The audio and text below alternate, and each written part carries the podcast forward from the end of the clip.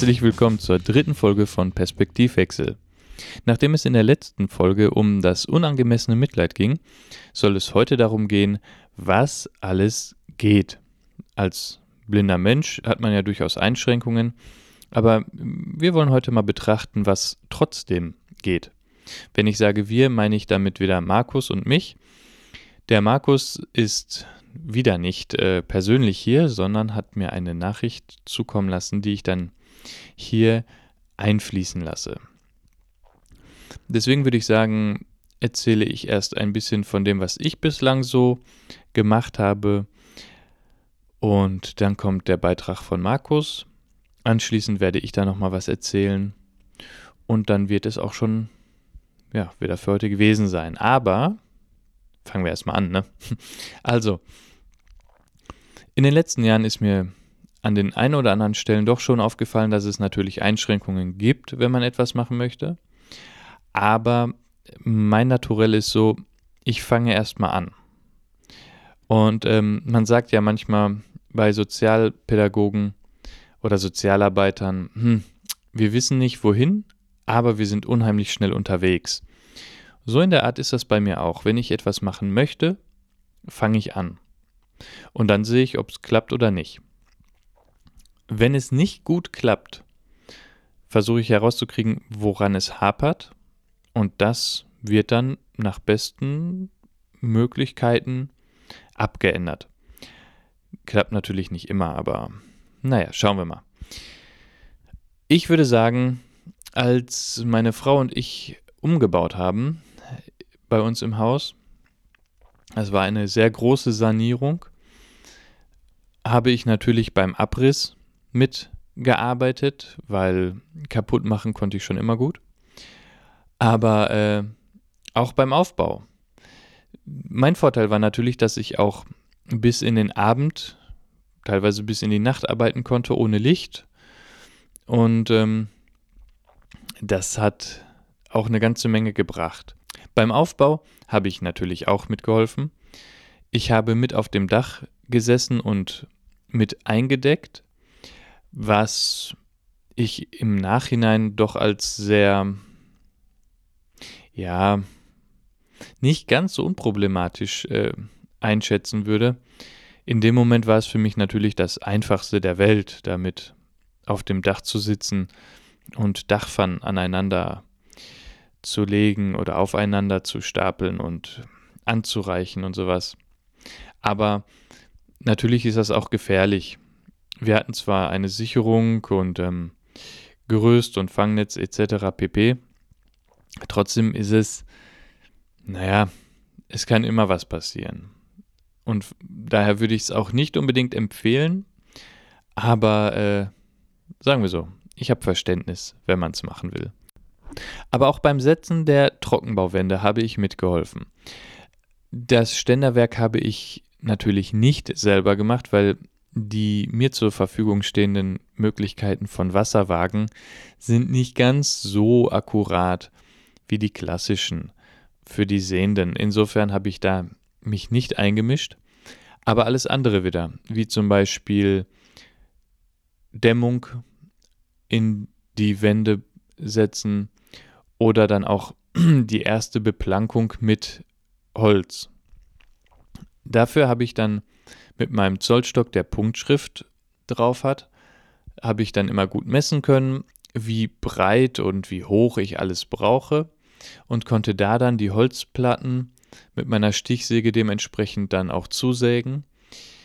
Damit das klappte, habe ich dann zu dem, was ich an Breite brauchte, immer noch eine ja, zusätzliche Breite von 3 cm genommen weil das die äh, Entfernung war zwischen meinem Sägeblatt und der äußersten Kante der Stichsäge. Und damit ich nicht schief säge, habe ich einen Metallwinkel genommen, den ich dann mit einer Schraubzwinge auf der Platte fest montiert habe. Um, ja, und so hatte ich dann meine Leitlinie, an der ich entlang fahren konnte. Gut, das Anschrauben ging ja dann so wie bei jedem anderen auch. Ne? Also Schraube, Akkuschrauber, ab dafür. Genau. Ähm, ich muss auch sagen, die Umbauarbeiten haben mir sehr viel Spaß gemacht, weil man sich einfach mal, ja, in Anführungsstrichen austoben konnte, ne? Aber auch im Freizeitbereich ist es ja, dass man sich irgendwelche Hobbys sucht, die man dann ausüben möchte. Wie zum Beispiel auf YouTube habe ich schon mal ein Video zum Thema Blindenschießen gemacht. Ich war echt überrascht, weil ich mir das vorher gar nicht vorstellen konnte, wie man als blinder Mensch äh, Sportschütze sein kann. Das habe ich dann ausprobiert, fand es sehr interessant und habe mich dann auch näher damit befasst. Ich habe das auch bei uns im örtlichen Schützenverein angefangen.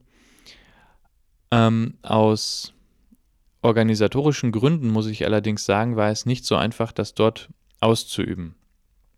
Zum einen gab es immer Probleme auch mit dem Support, wer jetzt zum Beispiel meine Lampe nach hinten stellen kann. Und ähm, das wollte nicht jeder machen. Deswegen habe ich in den letzten Jahren, wenn ich das dann doch nochmal ausüben konnte, dann eher bei mir zu Hause im gesicherten Umfeld so gemacht, dass ich zum Beispiel auf dem Dachboden, der ist lang genug, um eine 10 Meter, 15 Meter Distanz zu machen. Und ähm, ja, da habe ich dann einfach hier trainiert. Aber manchmal möchte man ja auch einfach nur so sich berieseln lassen. Deswegen, wenn ich die Zeit habe, spiele ich auch furchtbar gerne noch PlayStation.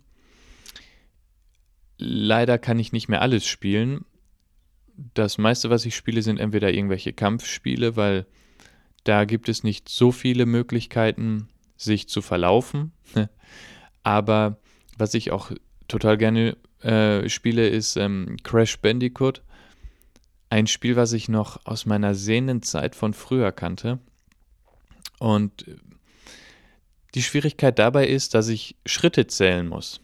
Also ich, ich zähle wirklich, wie viele Schritte macht die Beutelratte da im Sand. Und ähm, dass ich dann zum Beispiel sage, fünf Schritte, dann muss ich mich einmal drehen, weil dann ein Gegner da ist, dann wieder drei Schritte hüpfen, weil eine Schlucht da ist und sowas alles. Das ist durchaus schon geistiger Hochleistungssport, aber ähm, ja, ist auch mal ganz cool, sowas zu machen, ne? Ja, jetzt habe ich äh, schon mal ein paar Sachen genannt, die ich so gemacht habe. Ich würde sagen, zur Abwechslung jetzt dann mal ein Beitrag von Markus und nach dem Beitrag bin ich dann wieder bei euch. Viel Spaß! Ja, zum Thema, was geht für Blinde im Alltag, differenziere ich persönlich für mich so ein bisschen zwischen den Dingen, wo auch ich sage, echt, wenn ich höre, was andere Blinde so treiben. Und den Dingen, die für uns Blinde halt völlig normal sind, die sich aber unser sehendes Umfeld einfach nicht vorstellen kann. Also zu den ersteren Sachen gehört. Äh, ja, schon, wenn ich, wenn ich höre, dass ein Blinder beim Dachausbau mit auf dem Dach rumkraxelt, das finde ich schon cool. Also ich würde nicht sagen, dass ich es nicht könnte, aber ich war halt noch nie in der Situation. Ähm, Andi Holzer, den Alpinisten, finde ich total großartig. Ich bin ja auch schon oft in den Bergen gewesen, als ich noch sehen konnte, sowieso und auch danach. Und ich fahre Ski, seitdem ich ein Jahr alt bin oder seitdem ich laufen kann, sagen wir mal. ähm, und ähm, ja, deshalb finde ich das, was der Andi Holzer so reißt, natürlich schon ziemlich cool. Ja, da sage ich Respekt. In der Verfassung oder in der Situation bin ich gerade nicht, dass ich sowas mache.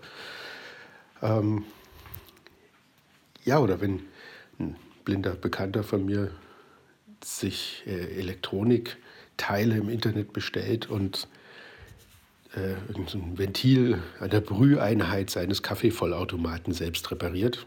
Ich sage, ja, alles klar. oder sich einen Kondensator bestellt von seinem Wäschetrockner und diesen dann austauscht. Das würde ich aus Brandschutzgründen nicht tun, weil ich auch zudem nicht der große Fan von Stromschlägen bin, weil ich sowas schlicht nicht kann. aber, aber man wächst ja auch an seinen Aufgaben. Ich meine, äh, vor, was weiß ich, fünf, sechs, zehn Jahren hätte ich mich auch noch nicht beim Verlegen von Auslegeware gesehen. Als wir in diese Wohnung hier gezogen sind, vor zweieinhalb Jahren, haben wir, meine Frau und ich, diese von Grund auf renoviert. Die war vom Vermieter versehentlich zu früh inseriert worden und war eigentlich noch gar nicht bezugsfertig. haben wir gesagt, wir wollen die aber und es ist inseriert, also renovieren wir die Wohnung und der Vermieter zahlt äh, oder ne, schießt da was zu den Renovierungskosten dazu. Es hat sehr gut funktioniert. Und das ist halt eine Wohnung mit ziemlich großen Zimmern. Also die sind alle um die vier Meter breit und zwischen 4,30 und 5,5 Meter lang. Und äh, ja, dann habe ich mich daran gemacht, äh, vier Meter breite Teppichbahnen zurechtzuschneiden und äh, ja, zum Teil auch am Rand eben abzuschneiden. Und wie das geht, kann man ja kurz als Beispiel äh, erklären. Ich musste bei einem Teppich auf, von einer vier Meter breiten Teppichbahn auf 3,80 Meter von den 4,30 Meter Zimmers ähm, 20 Zentimeter abschneiden. Und ja, dann habe ich mir eine Zierleiste genommen, ein Stück, was übrig war, habe meine Frau gebeten, mir bei 20 Zentimetern eine Markierung zu ritzen. Dann habe ich die abgesägt und hatte dann praktisch ein 20 Zentimeter langes Stück Zierleiste, was ich dann praktisch als Lineal genommen habe und wie eine Parallelverschiebung im Mathematikunterricht dann mit dem äh, ja, mit dieser Zierleiste an der Teppichkante entlang gefahren bin und auf der anderen Seite am anderen Ende mit dem Cuttermesser den Teppich geschnitten habe. Das hat sehr gut funktioniert. Vermieter und meine sehende Frau haben das alles abgenommen und sah, sah gut aus. Hätte ich vorher auch nicht gedacht, aber wenn man es machen muss, dann macht man das halt. Genau. Äh, dann gibt es natürlich die Sachen, die für uns ganz normal sind wo die sich der Sehende nicht vorstellen kann. Ähm, wie allein schon die Bedienung von Smartphones und Computern, die ja von vielen Sehenden, vielleicht kennst du das ja auch, Daniel, immer noch als äh, unter dem Motto, was mit der modernen Technik heutzutage alles möglich ist, äh, betrachtet wird. wenn man denen dann sagt, Leute, Screenreader-Lösungen, also Lösungen, um Text vom Computerbildschirm für Blinde zugänglich zu machen, sei es in Blindenschrift oder mit, per Sprachsynthese, gibt es seit Anfang bis Mitte der 80er Jahre. Das war lange bevor Computer als Mainstream-Artikel in jedermanns Haushalt Einzug hielten.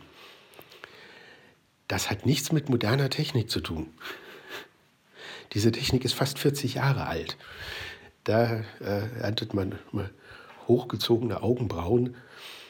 Äh, genau wie, äh, ja, dass ich in, in, der Lage bin, schwimmen zu gehen. Ich schwimme sehr gerne, aber ich wohne auch nur ja, zehn Minuten Fußweg vom Freibad entfernt und das ist sehr schön. Und dann laufe ich dahin und gehe schwimmen. Und äh, dann wird meine Mutter, also das, ja, ich bin 40 und meine Mutter wird von anderen Leuten darauf angesprochen, wie toll das ist, dass ihr Sohn schwimmen geht. Und ich denke mir, ja, zum Thema, was im Alltag geht, habe ich auch äh, meinen Instagram-Account wieder aktiviert. Dort nenne ich mich äh, Blindfluencer und möchte übrigens auch gerne mal so einminütige Interviewvideos mit anderen Blinden führen, wenn ich denen über den Weg laufe, um einfach eben zu, genau zu dem Thema, was so geht, eben ganz kurze Intro-Videos zu machen. Ähm, das läuft aber ähm, ist, das läuft aber erst an. Da bin ich noch nicht sehr weit. Werde ich auf dich auch noch mal zukommen, lieber Daniel. Und bis dahin erstmal Tschüss. Ja, ja, das ist es, ne? Markus und Schwimmen. Wie geht das denn, ne? Kann ihr Sohn schwimmen? Super. Äh, ja, danke, Markus, für deinen Beitrag. Und ähm, wir sehen echt zu, dass wir das irgendwann mal in live hinkriegen. Ich habe mir noch überlegt, dass ich euch noch zwei Bereiche mitgeben möchte.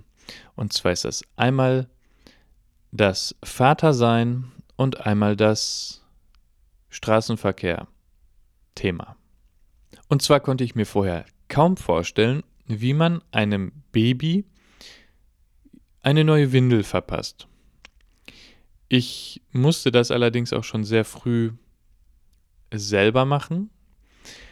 Und ähm, ich kann nur sagen, einem Baby eine volle Windel, die nicht nur mit Pipi voll ist, äh, zu wechseln, ist schon amtlich. Zum einen dadurch, dass wir ja auch durchaus ein feineres Näschen haben, kann das durchaus anstrengend werden. Aber auch diese ganze Sache mit dem Taktilen. Ich habe manchmal ein paar Probleme damit gehabt, habe ich aber heute immer noch teilweise, das äh, sage ich ganz ehrlich. Ähm, dann immer mit den Fingern nachzugehen, um zu gucken, ist auch wirklich alles weg. Und das Ding ist natürlich, man macht es aus dem Grund, weil man ja möchte, dass es seinem Baby gut geht. Und dann hält man sowas auch aus, durchaus. Aber ähm, es gibt da auch so das ein oder andere Malörchen, was dann da mal passieren kann. Wenn man zum Beispiel nicht mitkriegt, dass das Kleine einmal da reingepatscht hat und man es erst dann merkt, wenn man die kleine Hand durchs Gesicht gezogen kriegt. Ich sage euch eins, das ist nicht cool. Und an alle Babys, macht das bitte nicht. Aber es ist einfach so. Und ähm, es geht durchaus gut. Wenn man es häufiger macht, hat man es auch im Gefühl, wie man es machen muss. Ich persönlich, wenn ich mein, meine Tochter wickle, nehme am liebsten diese Pens, die so sind wie, wie so ein Schlüpper, ne? Dass man einfach nur quasi Beine durch, hochziehen, fertig. Ähm, aber die Tipps, wie man eine Windel zuklebt, ohne dass sie dem Kind dann den Bauch einschnürt, das äh, kennt man ja dann auch, dass dann da irgendwie ein, zwei Finger auf jeden Fall Platz sein sollten.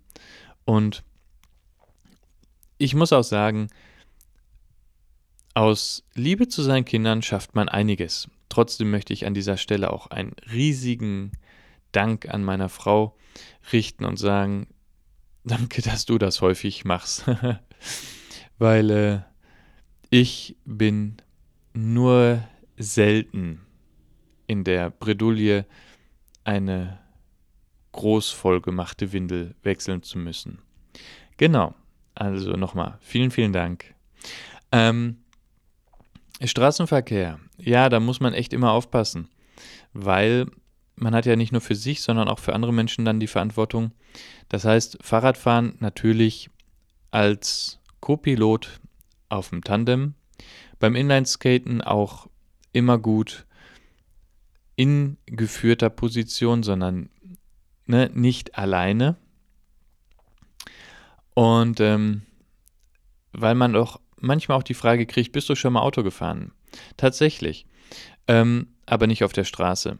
Weil äh, bei uns auf dem Hof zum Beispiel letztens noch, als im Februar diese stürmischen Wochenenden waren, habe ich dann gedacht, oh, der Wagen steht noch am Haus und bevor da eine Dachpfanne drauf fällt, äh, fahre ich den dann mal eben da weg. Was auch super ist, weil der mit seinen Parkdistanzkontrollsensoren, die permanent piepen, wenn man sich irgendwem oder irgendetwas nähert, ähm, konnte ich dann auch einfach nur den Wagen in, in Ruhe weiter weg vom Haus fahren. Äh, ich muss aber sagen, wenn man es nicht sieht, hat man ein völlig anderes Gefühl von Geschwindigkeit. Ich habe mich reingesetzt, habe vorher gefühlt, ob hinter mir alles frei ist, wo ich den hinfahren wollte. Ähm, die Reifen dementsprechend positioniert. Und als ich mich dann da reingesetzt habe, es ist ein Hybrid, deswegen habe ich dann auf Elektro gestellt, Fenster runter gemacht, damit ich dann hören konnte, was die Reifen mir an Informationen geben oder auch die Umgebung, die ich ja sonst auch akustisch sonst so wahrnehme. Das Ding war, ich bin dann zurückgefahren und dachte mir so, boah, jetzt bist du total schnell unterwegs und bist wahrscheinlich gleich schon am Zaun. Deswegen dann wieder gebremst und äh, ausgestiegen und ich habe ich hab so dermaßen blöd geguckt, als mir bewusst wurde, dass ich irgendwie nur vier Meter zurückgefahren bin. Das ist nicht gelogen, es waren gerade mal vier Meter. Und ich dachte, ich bin schon bald in Paris, ne? Also unglaublich. Ähm, deswegen auch dieses, dass man Geschwindigkeit auf mehreren Ebenen wahrnimmt. Zum einen über die Optik, auch übers Gehör, weil die Ohren ja natürlich auch uns eine gewisse Art von Geschwindigkeitsinformation geben. Aber äh, da hat mich mein Gefühl aber richtig genatzt, ey. Das war unglaublich. Ja, also, ich würde sagen, das war's dann jetzt erstmal für heute. Ähm, beim nächsten Mal gibt es so ein paar Kleinigkeiten zum Schmunzeln von mir. Äh, wird aber auch nur eine kurze Folge werden, so kurze Schnappschüsschen. Und wie es dann weitergeht, lasst euch überraschen. Genau. Ich wünsche euch noch ein angenehmes Wochenende. Kommt gut durch diese chaotische Krise und ähm, ein kleiner Hinweis noch in eigener Sache. Wenn ihr jetzt gerade bei dem Shutdown nicht wisst, was ihr machen könnt und durchaus musikalisch interessiert seid und so ein bisschen euch mit Musiktheorie, Jazz und sowas befassen wollt, empfehle ich euch, geht auf die Seite der Global Jazz Academy unter www.global-jazz-academy.com und testet dort einfach mal äh, die Lektion, die kostenlos zur Verfügung steht. Und ähm, vielleicht ist das ja dann für euch die Möglichkeit, dass ihr jetzt zwangsweise mal die Zeit habt, etwas zu machen, was ihr gerne schon immer machen wolltet. Und Musik hilft uns ja in vielen Bereichen des Lebens und warum nicht auch selber musizieren. Insofern dieser Hinweis in Kürze und ähm, achso, noch ein kleiner Hinweis zu dem Hinweis. Ähm, ich bin selber auch Dozent bei der Global Jazz Academy und befasse mich dort auch mit der Barrierefreiheit und deswegen, ja, berichte ich halt auch von dem Angebot dort, weil ich auch in einer späteren Folge etwas zu meiner Arbeitsweise und zu meinen Tätigkeiten erzählen werde. Genau. Ich bekomme kein Geld dafür, dass ich das jetzt als Werbung quasi gemacht habe, sondern ich gebe euch wirklich nur ein Angebot an die Hand, damit ihr diese Zeit etwas kreativ rumkriegen könnt und es auch ein wenig schneller geht. Genau. Also, schönes Wochenende, bis zum nächsten Mal und ganz liebe Grüße, euer Daniel. Ciao.